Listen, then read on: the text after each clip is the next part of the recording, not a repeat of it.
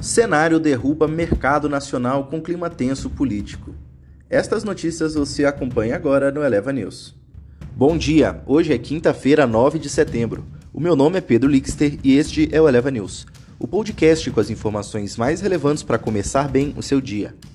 Cenário turbulento derruba os mercados. O clima tenso mais uma vez marcou os negócios no mercado financeiro brasileiro. Após as manifestações que marcaram o dia 7 de setembro e a postura adotada pelo presidente Jair Bolsonaro, a escalada das tensões entre as potências desencadeou um forte sentimento de aversão ao risco de ativos locais.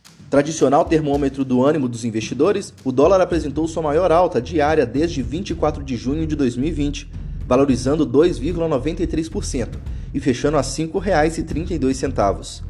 O Ibovespa caiu 3,78% e encerrou a quarta-feira com 113,413 mil pontos. Na pior pregão desde 8 de março, quando o ministro Edson Fachin do Supremo Tribunal Federal derrubou as condenações do ex-presidente Lula no âmbito da Lava Jato e assim pavimentou o caminho para a candidatura do PT em 2022. Das 91 ações do índice, apenas 5 subiram e as blue chips foram pesadamente penalizadas. As ações ordinárias da Petrobras caíram 5,22% e as ações preferenciais recuaram a 5,82%, enquanto ações preferenciais do Bradesco perderam 5,45% e as do Itaú Unibanco 4,91%. Se a avaliação dos eventos da terça-feira já haviam sido negativas, havia pouco a se agarrar durante o pregão de ontem, ao termo de sinalização de moderação ou flexibilização.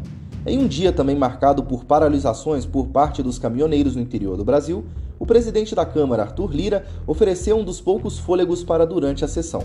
O deputado adotou um tom conciliador ao afirmar que a Câmara não vai patrocinar a revisão de questões tomadas e superadas, como a votação impressa. O presidente do Supremo Tribunal Federal, Luiz Fux, disse que ninguém vai fechar o STF e ressaltou que a desobediência é crime de responsabilidade.